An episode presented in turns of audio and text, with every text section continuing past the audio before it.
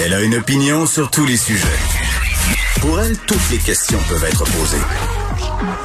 Geneviève Peterson. Cube, Radio. Salut tout le monde, j'espère que vous allez bien. Bienvenue à l'émission. Lundi, jour de scrutin. Est-ce que c'est la dernière fois qu'on va se coucher dans un pays où Justin Trudeau, premier ministre, euh, on le sait pas, puis on le saura peut-être pas avant mercredi.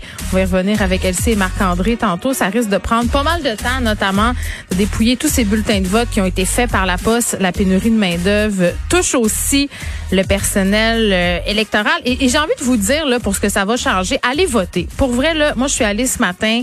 Il y avait pas un maudit chat. C'était extraordinaire. Il y avait juste un monsieur. On s'est parlé, parle, parle, jaja. C'était sympathique. J'ai voté, je suis repartie travailler. C'est important d'aller voter, peu importe pour qui. Allez-y, c'est un grand privilège. On l'oublie souvent. Hein? On s'assoit sur notre privilège de vivre dans un pays démocratique où on a notre mot à dire. Certains n'ont pas cette chance dans certains pays. Je vous rappelle. Euh, Hein? C'est pas tout à fait ça le droit de vote. Il faut s'en revendiquer. Puis même même si parfois on, peut avoir tendance à penser que ça fait pas de différence là, que tous les politiciens, mon Dieu, sont sont les mêmes, euh, que finalement au bout du compte ils suivent jamais leurs promesses. Ben c'est pas si vrai que ça et c'est pas vrai non plus que euh, le vote, un seul vote, ça change rien. C'est faux. Euh, tous les spécialistes en politique le disent. Quelques votes peuvent changer la donne, peuvent faire pencher la balance d'un côté comme de l'autre. Donc, allez-y, go. Et j'espère euh, que ce soir, vous allez vous faire une petite fondue électorale.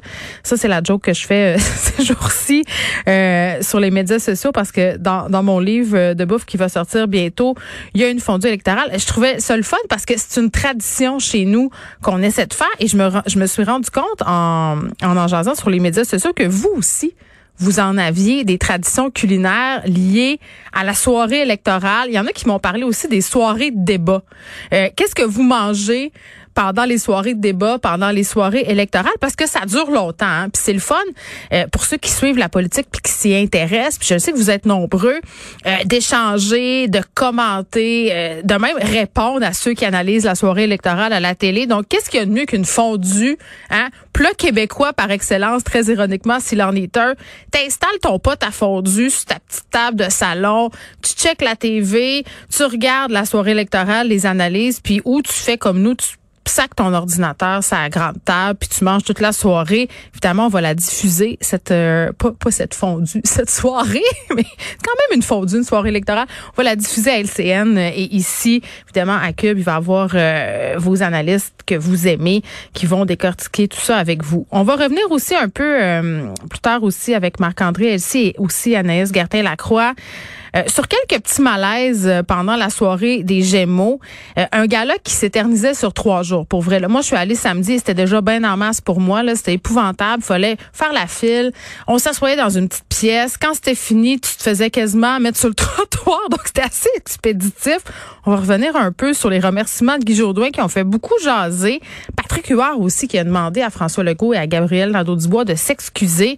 Et histoire qui secoue tous les États-Unis puis qui fait écho même ici, là, on va en jaser avec Vincent Dessoureau la jeune influenceuse Gabi Petito, son corps qui aurait été retrouvé, sordide d'histoire, féminicide possible, son petit ami est au large. On voit déjà malheureusement la série, le docu-fiction, le true crime s'écrire euh, sur Netflix. On aura aussi une entrevue avec Chantal Derry, la mère d'une jeune fille qui s'est fait peser à l'école. Moi, je pensais pas que ça se pouvait encore là, en 2021 que dans un cours d'éduc, on puisse prendre une pesée, peser les jeunes filles, peser les jeunes garçons, mesurer leur IMC et ce devant tout le monde. Donc restez là, ça va être pas mal intéressant.